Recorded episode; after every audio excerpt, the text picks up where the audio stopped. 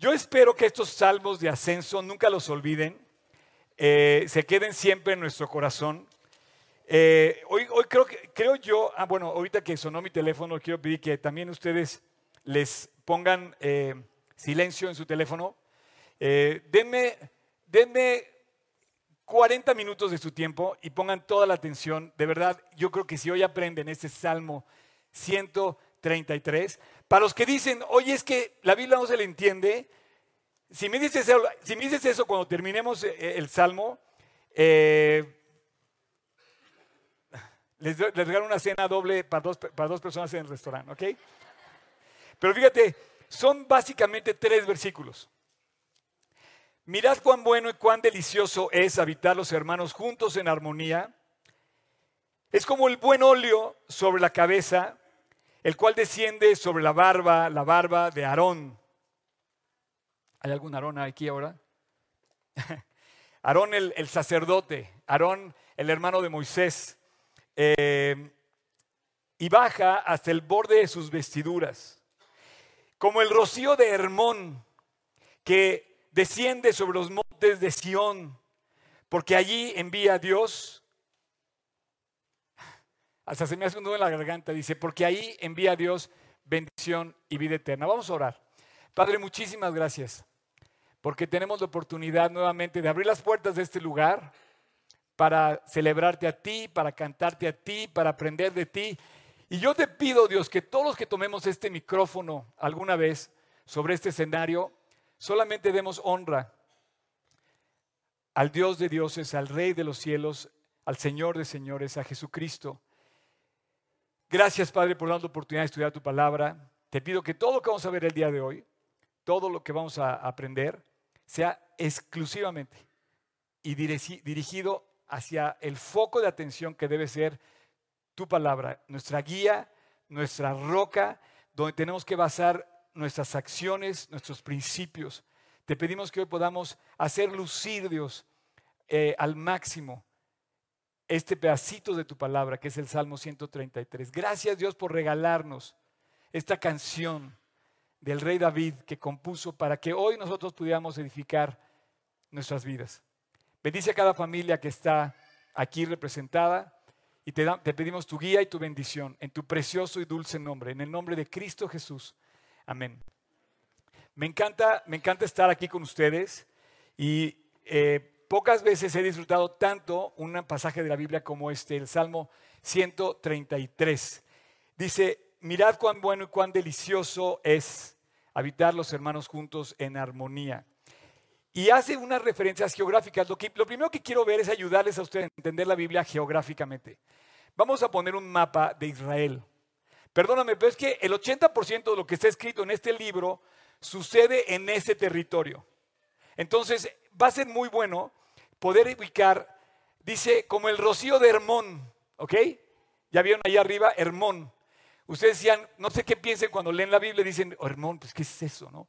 Bueno, les quiero explicar, Hermón es el monte más alto, 2.800 metros sobre el nivel del mar, apunten esto, es el monte más alto de Israel en las montañas del Golán y colinda con Siria y con Líbano. ¿Ok? ¿No lo olviden? Luego, quiero que vean el monte Hebrón, que parece trabalenguas, pero son dos muy distintos. Hebrón es como la capital de Israel, porque ahí coronaron al rey David. Pero se parecen, pero no es lo mismo. Es en otro monte también. Geográficamente está al sur frente al desierto, frente al mar muerto en el desierto de Judea. Aproximadamente 200 metros bajo el nivel del mar, no te puedo decir exactamente la... ¿Me puedes confirmar a qué altura está el monte Hebrón? Hebrón, Hebrón. Y el otro monte es el monte donde está Jerusalén, el monte de Sión. Y prácticamente es lo mismo cuando tú dices Sion y el monte Moriah, porque el monte Moriah está mencionado con algunas escenas, varias escenas de la Biblia, y el monte de Sion con otras escenas de la Biblia. Entonces, teniendo esta perspectiva de dónde están cada monte, eh, vamos a estudiar hoy porque siento yo que es muy importante esto. Ahora, quiero, quiero invitarlos a un viaje de carretera, a un viaje de caminando. Aquí le dicen a, mis amigos aquí muy sophisticated, dicen road trip. Vamos a hacer un road trip a Jerusalén. ¿Quién, se apunta a venir conmigo a Jerusalén? ¿Nada más ustedes? No, no, no, yo digo que vayan todos. ¿Ok? Entonces, miren, vamos a agarrar y mentalmente nos vamos a subir un camión donde cabemos todos, o vamos a irnos caminando y vamos a hacer un road trip, o un walking trip, o un trekking trip a Jerusalén. Y pero Jerusalén no hay de otra, tienes que subir. Nuestra serie son los cánticos de ascenso, y para ir a Jerusalén tienes que subir, no hay manera. Si tú ahorita vuelas a Jerusalén, agarras un vuelo, no puedes llegar a Jerusalén, porque el avión va a aterrizar en Tel Aviv no aterrizan en Jerusalén. Entonces tú cuando aterrices en cualquier aeropuerto que quieras, acaban, por cierto, en lo que discutimos aquí por el aeropuerto en México, ya abrieron otro nuevo en Israel. O sea, bueno, ya vieron otro, que está en el desierto de Judea. Pero bueno, ese es otro tema. Si tú vuelas a, a Israel, vas a tener que llegar a Tel Aviv y Tel Aviv, para ir a Jerusalén, tienes que subir. Entonces, digamos que estamos en nuestro camino hacia Jerusalén y como dice la Biblia, cada vez que menciona esto, dice, subimos a Jerusalén. Entonces ya sabemos que está en el monte de Sión, en el monte Moriah.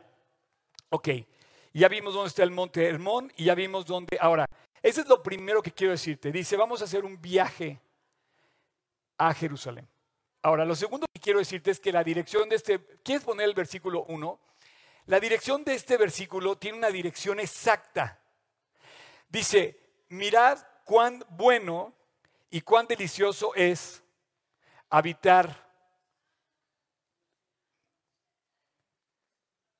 los hermanos juntos. Yo te quiero pedir que señales cada palabra, no está escrita de más. Aquí habla de hermanos que hacen un viaje juntos. No es ah, no, voy a invitar a ver quién se apunta, a ver quién llega, vamos, no, no, no. Está hablando de un grupo de personas específico, de la familia de Dios. O sea, estamos hablando de personas que vivimos en la iglesia. No estamos hablando de personas que no viven en la iglesia, dice habitar los hermanos. No dice habitar todo mundo junto. Dice habitar un grupo selecto de personas con las que tú haces tus road trips. Tú te vas con tus amigos. Entonces dice, mirad cuán bueno es habitar como amigos juntos en armonía, como hermanos juntos en armonía, como iglesia juntos en armonía. Qué increíble es hacer un viaje hasta Jerusalén, todos juntos como iglesia hasta, hasta Jerusalén. Quiero decirte que de los 15 salmos de esta serie, del 120 a 135, este es uno de los cuatro que se atribuyen completamente a David. Y esto es increíble que te voy a decir esto, porque estos son los cuatro que, él, que se atribuye que el autor de este salmo fue directamente el rey David. Esto es muy importante. ¿Por qué? Porque habla de la unidad de los hermanos. Pero los hermanos judíos hoy están separados. Está Samaria de Judea. Están las diez tribus y las dos tribus, el reino del norte y el reino del sur. Pero hubo un tiempo en que estuvieron juntos. Las dos tribus de Israel hubo un momento en que estuvieron juntos y eso fue su pináculo de ese momento fue cuando coronan a David.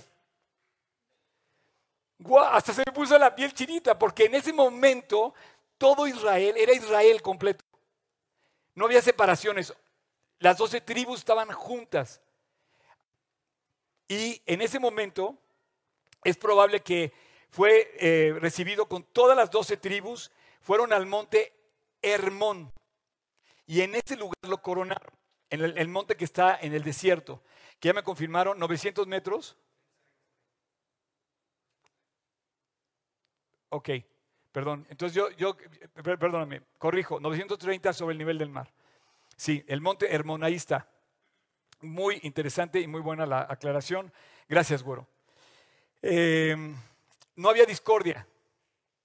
La nación estaba unida la nación, todos los israelitas estaban unidos. No había diferencia entre Samaria y Judea. No había diferencia entre los del norte y los del sur. ¿Se acuerdan cuando estudiamos toda esta serie increíble de reyes? ¿Te acuerdan que estudiamos cómo el reino se dividió?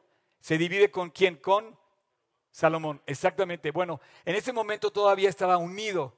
Y él celebra su coronación y dice, qué increíble estar con toda la nación unida como hermanos. Bueno, ¿no te gustaría por un momento pensar que todos como mexicanos pudiéramos vivir como hermanos? Mirad cuán bueno y cuán delicioso es habitar todos juntos en armonía. No está hablando de personas distantes, está hablando de personas cercanas, hermanos juntos en armonía. Y esto sucede justamente cuando ellos están juntos y no se habían separado como, como nación.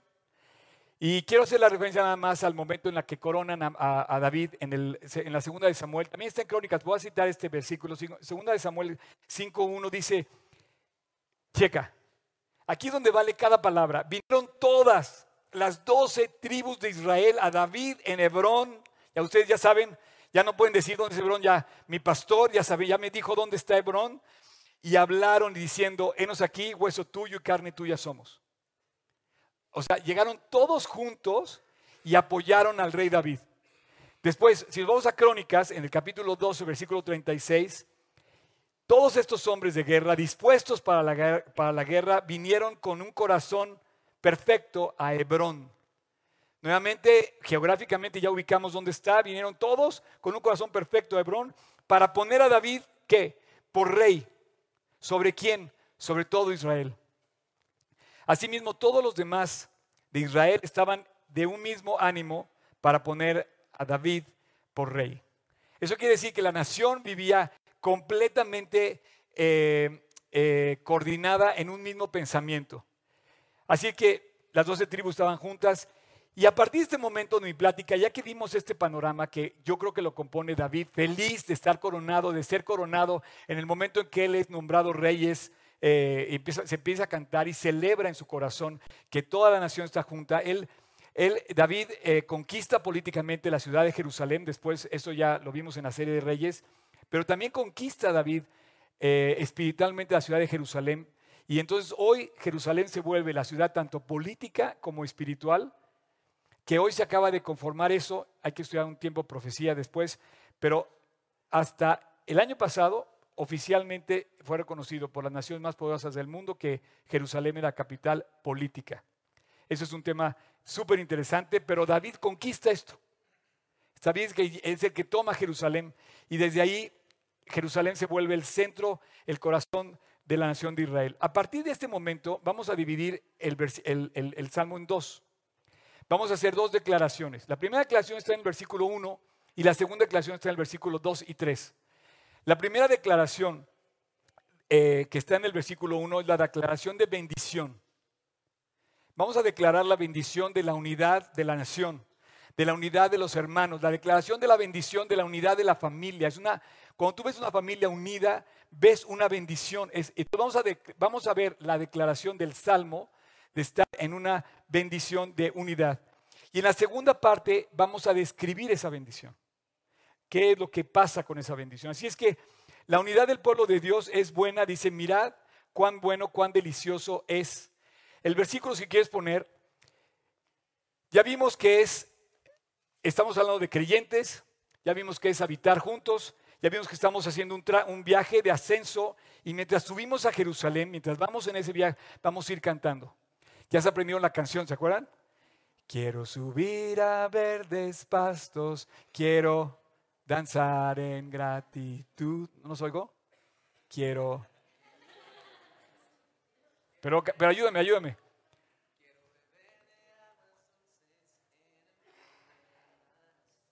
O sea, quiero que ustedes junto conmigo subamos cantando. O sea, de verdad, este viaje que vamos a hacer por la vida, tenemos que cantar y tenemos que cantar juntos. Cuando, cuando celebraron la coronación de David, toda la nación, celebró. Toda la nación estaba junta. Y luego hay una, una, acotación en este versículo que dice, mirad, como diciendo, toma nota, pon atención, como diciendo, checa, checa este dato, mirad qué bueno es. Pero a mí más que eso me dice, oye, sí se puede. Sí se puede estar en armonía. Ya puedes estar bien con tu hermano. Sí puedes caminar por la vida feliz. Y cuando lo haces, date cuenta que has alcanzado la felicidad. Pareciera que la felicidad existe. La felicidad existe cuando estás en unidad con tus hermanos. Fíjate que es más fácil estar en unidad por internet y por Facebook que habitar juntos en armonía. ¿Están de acuerdo? Tú le puedes mandar un mensaje por Facebook y decirle, ok, te quiero mucho, ¿no? Eh, te mando un abrazo. Pero es bien agradable y es bueno. Dice, mira cuán bueno es darle el abrazo en persona. En el buen sentido. O sea, el abrazo de un padre a un hijo. El abrazo de, unos esposos. O sea, qué bueno y qué agradable es estar en armonía en la casa. Qué, bueno en Jerusalén, qué bueno y, todas y de repente dice, mira, date cuenta que sí existe, que sí se puede ver, que sí se nota. Miren, véanlo, es, es increíble estar en armonía. De verdad, ¿tú no has disfrutado la armonía de una hermandad de unidad? Tienes hermanos con los que yo, conozco varios hermanos que son inseparables. No se conciben uno del otro, fuera del otro. Bueno, la Biblia, mira, checa, sí se puede, sí existe, esto es posible. Y luego, luego hace dos aclaraciones. Es bueno y es agradable. Es bueno y es agradable habitar juntos en armonía. Llama la atención David y dice, es bueno y es agradable.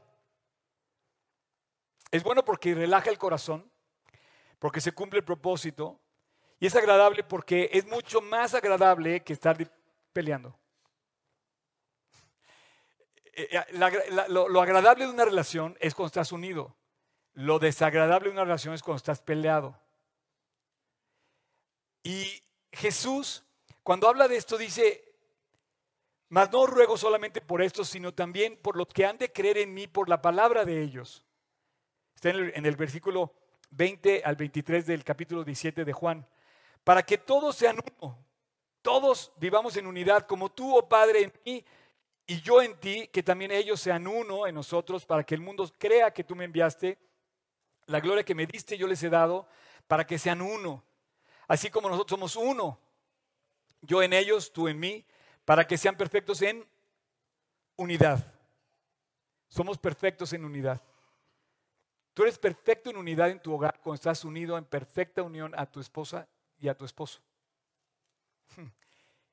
La perfecta unidad está cuando los amigos están en el mismo camino, en el mismo sentir. La perfecta unidad está cuando un país como el pueblo de Israel, cuando coronan a David, están las doce tribus juntas. Y termina diciendo, yo en ellos, tú en mí, para que sean uno, para que perfecta unidad, para que el mundo conozca que tú me enviaste, que los has amado a ellos como también a mí me has amado. Fíjate que no todo lo bueno no todo lo bueno es agradable. ¿Han, probado la emulsión de Scott? Ok, yo no, porque ya me pasaron el dato. Y no todo lo agradable es bueno. Pero aquí dice, lo bueno y lo agradable se juntan cuando habitamos, estoy subrayando, los hermanos. Es una declaración de hermandad. No estoy hablando de tu vecino, no estoy hablando del cuate que vive en China. ¿A mí de qué me sirve estar en unidad con un cuate que está en China que ni siquiera conozco? Y tú a lo mejor eres más amigo de un, por internet de un, de un cuate que nunca has visto en tu vida que de, de tu pastor. Y, eso, y esto para aquellos que consultan otros pastores de otras iglesias en internet y de esos famosos que hay por lado. Yo a veces digo, oye, estos cuates ni siquiera te van a dedicar cinco minutos en tu vida, nunca. Y aquí le puedes hablar al pastor, te puedes citar con él, puedes verlo y eres más amigo del otro que de... Le pones más, le pones más likes a los, a, los, a los posteos de otros famosos que a los de tu pastor, ¿no? Más likes a las fotos de otros que al tuyo. Honestamente, pues, ese es muy agradable, sí, pero es más agradable habitar juntos en armonía. Y esto es la bendición de Dios que hace tan notable que la palabra, puedes volver a poner el versículo, es tan notable la bendición que la repite dos veces, cuán. bueno y cuán agradable. Es tan notoria la bendición de la unidad que la subraya dos veces haciendo mención dos veces de la palabra cuán. Ni lo notaste que se repite en el mismo versículo.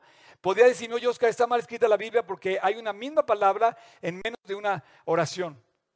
No, está subrayando algo notorio. ¿Sabes por qué? Y, por favor retuitea, haz hashtag, duplícalo. Quizá estás descubriendo la felicidad en la tierra está en la unidad de los hermanos. Repito, quizá este versículo 1 del Salmo 133 te está diciendo cuál es la felicidad en la tierra. Tu felicidad, analízalo. Quizá toda tu felicidad está basada en, en llevarte bien con tus seres cercanos. Quizá toda la felicidad que anhelamos se resume nada más en unidad con las personas que amas. De hecho, esta felicidad en la tierra exclusivamente está dedicada al pueblo de Dios. Por eso los invité a mi road trip. No, no salí a la calle, invité, vamos a irnos juntos porque somos hermanos y vamos a irnos como iglesia a subir a Jerusalén. Entonces vamos en camino a Jerusalén, ¿ok? Simbólicamente, y vamos a ir caminando en comunión. ¿Qué significa ir en comunión juntos en ascenso a la montaña? Que por cierto, apunten, el día 15 vamos a ir a la montaña, 6 de mañana, apúntense con Jorge Bernal, que va a estar aquí al rato, ¿ok? Vamos, pero ¿qué significa andar juntos en armonía? Va a estar increíble. Vas a empezar a subir de repente, oye, Oscar, ¿no quieres un chocolate? ¿No quieres un dulce? ¿No quieres una torta? ¿No quieres pasar esto? Y empezamos a compartir como hermanos. Dicen que los verdaderos hermanos están en la montaña. Los que, los que suben y se dedican profesionalmente a subir montañas, te lo pueden decir. Entonces tú empiezas a disfrutar que la felicidad en la tierra, repito, la felicidad en tu vida y en la tierra está en tu comunión, en tu unidad, en tu comunión con el pueblo de Dios, preciosa, edificante, dulce, deliciosa, delicada, buena, agradable. Para que los hermanos mueren juntos, David tenía, David tenía en su mente cómo eh, como su mente encerrado al límite de Israel, sus hermanos en Israel. Hoy en día no se vive así en Israel.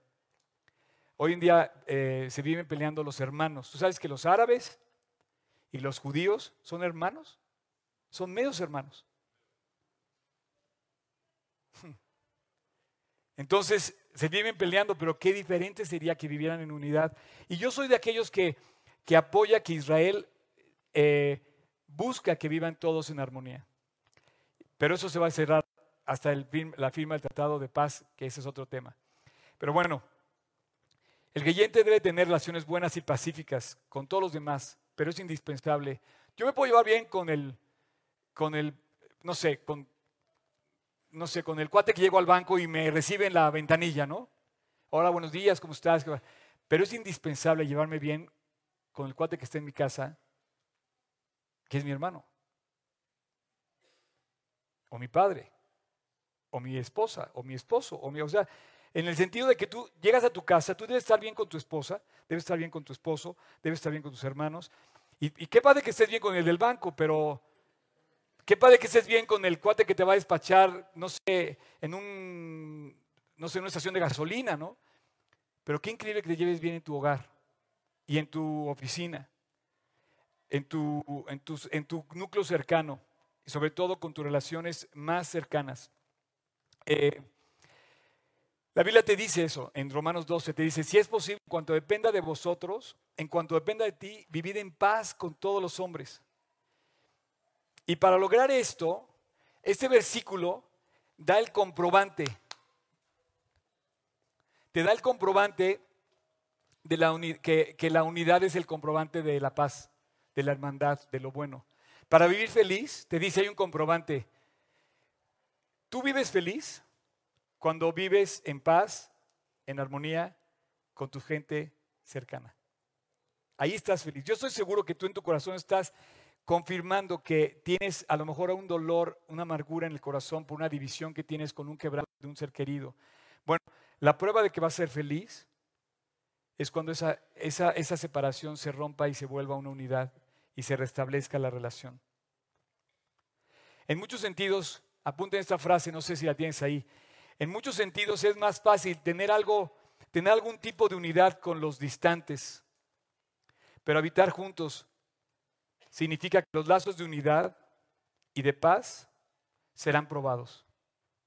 Habitar juntos significa que tu paz y tu unidad y tu, tu tiempo agradable será probado. Tú tienes que pasar la prueba. Esta canción fue especialmente relevante porque em, los peregrinos que subían a Jerusalén después de que muere eh, David, yo que cantaban el recuerdo y llegaban a Jerusalén recordando cuando Israel estaba unido. Y los judíos disfrutaban de esta experiencia de grupo. es, increíble vivir en, vivir en grupo. Es increíble la, la, sensación de tenernos ahorita juntos. Es increíble llegar a tu casa y estar acompañado. Es increíble esa sensación de que caminas junto tu peregrinar en esta vida con los demás. Y bueno, vamos a, vamos a ver la bendición. La bendición que es y cómo la describe ya vimos la declaración de la bendición. Mira qué bueno, mira qué agradable es la habitar los hermanos juntos. Y ahí está escondida nuestra felicidad, que tú estés en armonía con tu esposa, con tus amigos, con tus hermanos, que tú vivas bien. Es la bendición, es la felicidad. Ahora, en mi segunda parte de mi salmo, estoy, quiero ver, versículos 2 y 3 juntos, y te quiero decir que es eh, cómo describe Dios esta bendición. Es como el óleo sobre la cabeza, la cual desciende sobre la barba, la barba de Aarón, y bajas al borde de sus vestidos. Entonces, lo primero que dice para describir la bendición, lo compara con el aceite de la unción del sacerdote. Si tú vas a Jerusalén y caminaras del desierto, por ejemplo, eh, del desierto de Judea y subieras a Jerusalén, sería muy agradable que te pusieras un poquito de sunblock, de crema, para la, porque va a estar el sol a todo lo que da. Pero no solamente habla del, alivio y de la suavidad y de, lo refrescante que puede ser aplicarte un aceite cuando está el sol a todo, da, a todo lo que da, habla de la santidad de esta unción, porque la refiere a la barba de Aarón. Cuando cuando se unció a, Aarón, se unció eh, con eh, una cosa que se llama retama y se vacía el aceite eh, sobre, y, sobre su cabeza y obviamente el, aceite escurre. Y obviamente esto sería tema de otra explicación porque llega, dice que hasta el borde de los vestidos del sacerdote. Era, era una vestimenta sacerdotal especial.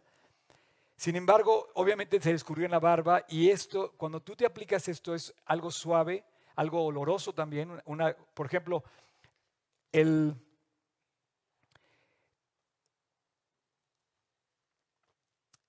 la receta del aceite lo dice en Éxodo 30. Tomarás especies finas de mirra, excelente 500 ciclos, y de canela aromática a la mitad. Esto es 250 de cálamo aromático, 250. O sea, da una receta para este aceite, que obviamente emitía un aroma.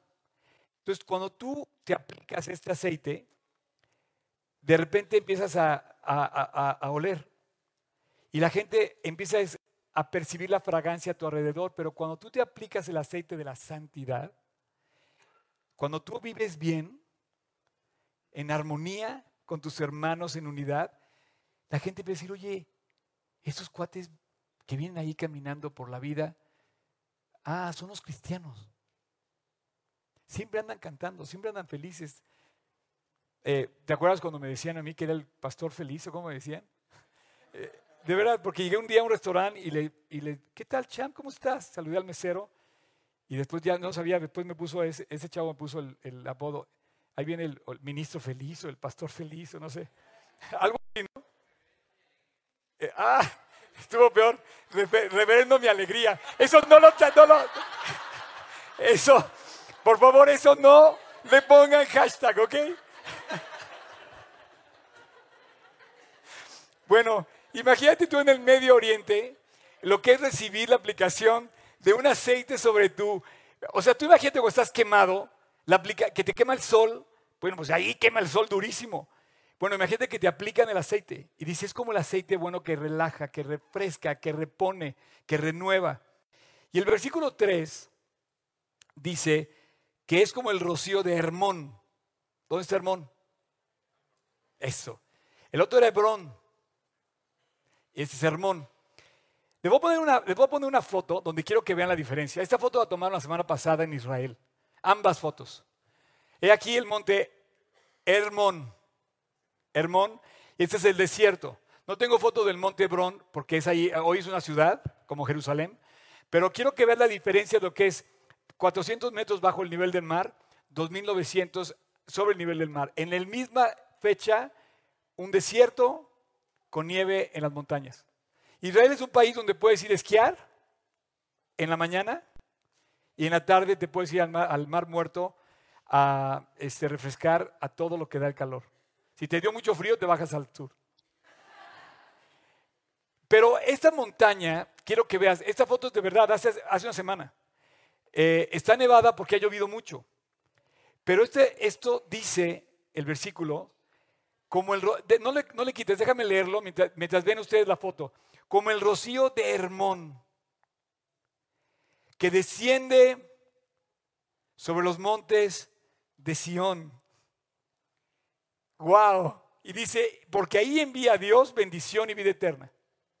Entonces él compara y describe la bendición y dice, una es como el aceite. El aceite de la unción, limpio, santo, agradable, aromático, que se percibe, que la gente puede ver, que, que reluce en el rostro de las personas. Y el otro es como el versículo de, no, dije que, es que no entiendo. 30, ok. Eh, ¿Puedes poner por favor el versículo? Como el rocío de Hermón. Eh, uno es el aceite, el óleo, y otro es el rocío. El rocío es una montaña alta que empieza a descender y después dice que desciende hasta Sión. ¿Se acuerdan? Sión está abajo. Y Sión está a 700 metros sobre el nivel del mar. Quiere decir que muchos de los ríos, de los afluentes que, riegan toda, la, nación de Israel, surge de, las, de las manantiales que arrojan estas nieves del monte Hermón. Pero dice que habitar en armonía es por un lado agradable como el aceite y también es como el rocío. ¿El rocío qué es lo que hace? El rocío hace que tú puedas vivir en vida. Esa zona es la zona verde de Israel. Es la zona donde están los, los, eh, los, campos donde fructifica la nación. ¿Tú sabías hoy que Israel es proveedor número uno de Europa de frutas? ¿Tú sabes que Israel es hoy autosuficiente en su consumo de todo lo que necesitan para vivir? Bueno, surge de las fuentes del monte Hebrón que riegan el norte de la Galilea y esa agua genera vida. La unidad en tu casa es un rocío que trae vida. Ese rocío tiene varias implicaciones. Que se junta con el aceite y de repente empiezas a ver que Dios se enfoca y que dice, qué bueno y qué es agradable. ¿En dónde se enfoca todo? Bueno, se enfoca en el servicio entre unos y otros, se enfoca en alejarnos del pecado. Es una realidad. Cuando tú te acercas al pecado, metes la sequedad, la tristeza a tu hogar. Se enfoca en ofrecer un compañerismo de acción de gracias. Tu unidad se va a generar cuando agradezcas. Papá, gracias por el coche que me diste. Y si no te dio coche, papá, gracias porque me pagaste el camión para irme a la escuela. Pagaste la tarjeta del, del Metrobús. No, o sea, es verdad, lo que sea, mucho o poco, pero agradece. Eh, agradece, por ejemplo, a tu mamá, oye mamá, gracias por darme tu comida. Gracias por lavarme mi ropa, gracias por hacerme la cama. O, si tú le haces la cama y arregla tu cuarto, pues a lo mejor tu mamá también te va a decir, oye, gracias por ayudarme con el cuarto. Esa, esa unidad está en no ser fariseos y estar unidos en amor como pueblo y compasivo de Dios. Y finalmente presentarle a la gente, que la gente nos vea que vivimos bien. Antes de pelearte con alguien, por favor, antes de que tú te pelees con alguien, observa quién te está viendo. O más bien, ve quién te está observando. O piensa en quién va a aprender el, ejemplo. Tienes un mundo a tu alrededor que observa cómo te llevas. Y si aprendemos a pelear, ese niño, esa persona va a aprender a pelear. Entonces, cuando tú vivas en unidad, vas a generar a tu alrededor armonía, grato olor, vida eterna, vida. Y bueno, voy a pedirle a mi, grupo de, alabanza que suban. Como el rocío, dice, como el agua del camino. Imagínate el agua del camino. Hay montañas donde subes que no tienes que llevar cantimplora porque el agua, el río es tan limpio que puedes de ahí mismo tomar. Ese es el, ese es el, rocío. Eh, qué curioso que Rey David usó dos imágenes para describir la unidad. Usó el aceite y usó el aceite de producción y usó el rocío del monte Hermón. Fue cualquier cosa de esta letra es totalmente eh, eh, dirigida al rey David, porque esta letra la compuso él. Él dijo, vamos a cantar y vamos a cantar eh, que subimos a, Jerusalén, alegres y unidos en unidad, todo la, el grupo de Israel a Jerusalén, disfrutando del aceite de la santidad y del rocío del monte Hermón. Y ese hace nuestra vida verde y húmeda. Y bueno, la unidad en el pueblo de Dios hace que la vida prospere y que sea saludable. Piensa por un momento en tu corazón cómo vives y cuando pienses en unidad vas a ver que son tus momentos más prósperos, en donde fructificas. Los niños en la escuela tienen problemas cuando sus papás se pelean, ¿sabías eso? Cuando los niños están trayendo malas calificaciones y reportes del director y de la maestra, Checa tu relación de unidad que, tienes en casa con tu esposa. Es la manera que te dice, papá, no está padre lo que están haciendo.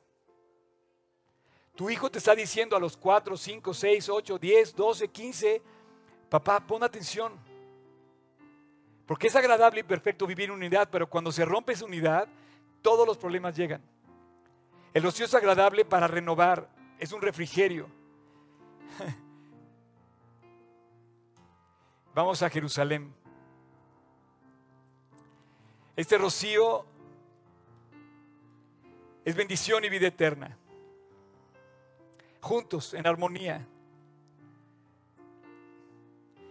Si sumas, si sumas habitar juntos y armonía, vas a describir una sola palabra. Es el cielo. No se trata de llegar a Jerusalén, sino a la Jerusalén celestial. ¿Sabes que si vamos en un road trip? Si vamos en un camino hacia Jerusalén, a la Jerusalén celestial.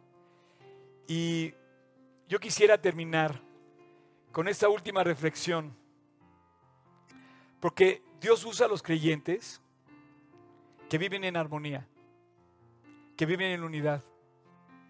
Los usa por un propósito. Dios usa a los creyentes que viven en unidad para traer bendición y vida eterna. En la iglesia tú no puedes bendecir a nadie si tú estás peleado con alguien. Jamás, jamás voy a bendecir yo a alguien si tengo un problema contigo, contigo, contigo, contigo. Jamás. El momento que yo arreglo todos mis problemas, yo estoy la, tengo la capacidad de dar bendición y compartir la vida eterna. ¿Sabes cuál es la vida eterna? Que Jesús vino a morir, a salvar, a cambiar, a perdonar, pagó nuestros pecados, murió en la cruz y al tercer día resucitó. Y yo soy encargado en la iglesia, junto con todos en el camino, de irlo compartiendo. Pero nunca voy a tener impacto, Nunca voy a tener frutos si yo estoy peleado con mis seres queridos. Candil de la calle, oscuridad de tu casa, aquí se aplica perfecto.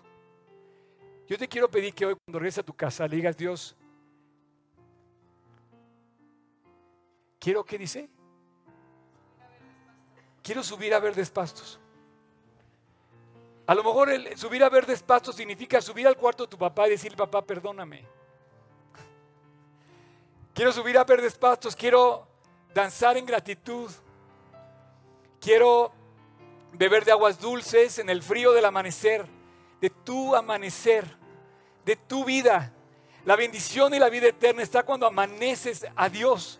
Cuando le dices, Dios, perdóname, rompí con todos, rompí contigo, rompí con mis seres queridos y estoy volviendo a casa. La bendición y la vida eterna está en la unidad que es agradable y perfecta. Quiero subir a verdes pastos, quiero danzar en gratitud, quiero beber de aguas dulces en el frío del amanecer. Y mi alma estará tranquila por saber de dónde soy. Quiero cantar junto a los ángeles del cielo está canción. Es tu oportunidad. Un día, un día, estoy seguro, te guste o no, va a llegar el día en que te toque partir. Y yo quiero que vayamos juntos en este road trip a la nueva Jerusalén. Que lleguemos juntos como iglesia, como hermanos, unidos, y que lleguemos fieles hasta el final. Y que cantemos esta canción y que de repente nos reciban otros allá cantando. Y que diga Dios, ok, como dice Juan en Apocalipsis, y vi millones de millones, que su nombre no lo podía contar, que cantaban a una voz, quiero.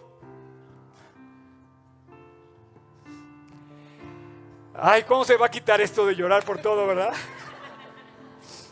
Quiero invitarte a que subas no a la habitación de tu papá a pedirle perdón, sube a la habitación celestial de tu Padre que está en los cielos. Al verde pasto de las llanuras que están al lado de Dios y dile, Dios, perdóname, límpiame. Vamos a orar. Vamos a tomar ese highland, ese high road. Vamos a tomar ese camino que sube, que asciende a Dios. En la oración tú asciendes, tú subes, tú creces. Mira cuán bueno y cuán delicioso es habitar los hermanos juntos en armonía. Padre, gracias por esta mañana, por esta increíble oportunidad de compartir este salmo inolvidable, donde nos invitas a hacer unidad contigo, así como lo decías con Jesús, sí, Padre, tú en mí y yo en ti, que también ellos sean uno junto con nosotros. Ese es el momento, Dios, que queremos ser uno contigo. Queremos habitar en unidad con nuestro Padre Celestial. Te pido que ninguno de aquí que ninguno de los que estamos participando de este momento podamos dejar de tomar la oportunidad de subir a tu habitación, ahí donde moras tú, Dios, y pedirte perdón y reconciliarnos contigo. Si hoy tú no tienes la seguridad de tu salvación, si tú me estás escuchando hoy, ahí donde estás, yo voy a hacer una oración. Es el momento de pedirle perdón a tu Padre Celestial. Es el momento de subir a la habitación de Dios y decirle, Dios, perdóname. He pecado contra el cielo y contra ti. No soy digno de ser llamado tu hijo, pero hoy te quiero pedir que me, perdones. Si tú quieres, en silencio, ahí como estás, con tus ojos cerrados, tu rostro inclinado, en oración profunda, te invito a que repitas en tu corazón esta oración. Señor Jesús, perdóname. Te invito a mi corazón. Me quiero reconciliar contigo hoy y quiero subir contigo cada paso del resto de mi vida. Hasta el día que me llames. Quiero que pases a mi vida. Entres a mi corazón y me acompañes por todo este caminar de la vida. Quiero que me limpies. Quiero que me perdones. Quiero que me hagas una nueva criatura. Quiero que me hagas tu hijo o tu hija. quiero saberme parte de tu familia. Y te quiero dar gracias, Dios, porque en la cruz pagaste por mi pecado y moriste en mi lugar. Pero sobre todo te quiero dar gracias porque resucitaste al tercer día para darme vida y esa vida que renueva, ese rocío, esa, agua que fluye de la cruz. Quiero beberla todos los días de mi vida. Gracias Jesús, te pido esto con todo mi corazón. En tu precioso nombre te lo pido. Amén.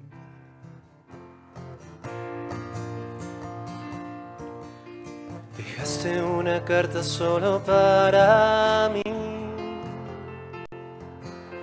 Leí cada palabra con toda atención.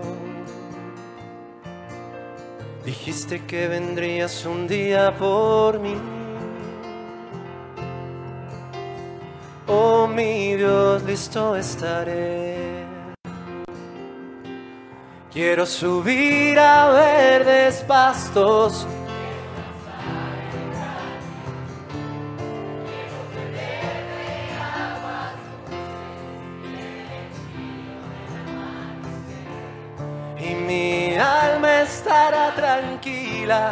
por saber de dónde soy. Quiero cantar junto a los ángeles del cielo esta canción.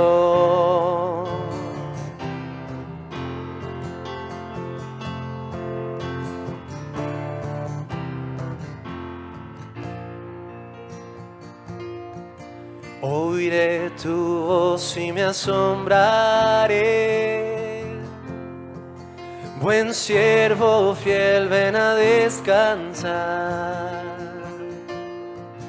Mi sueño más grande se cumplirá.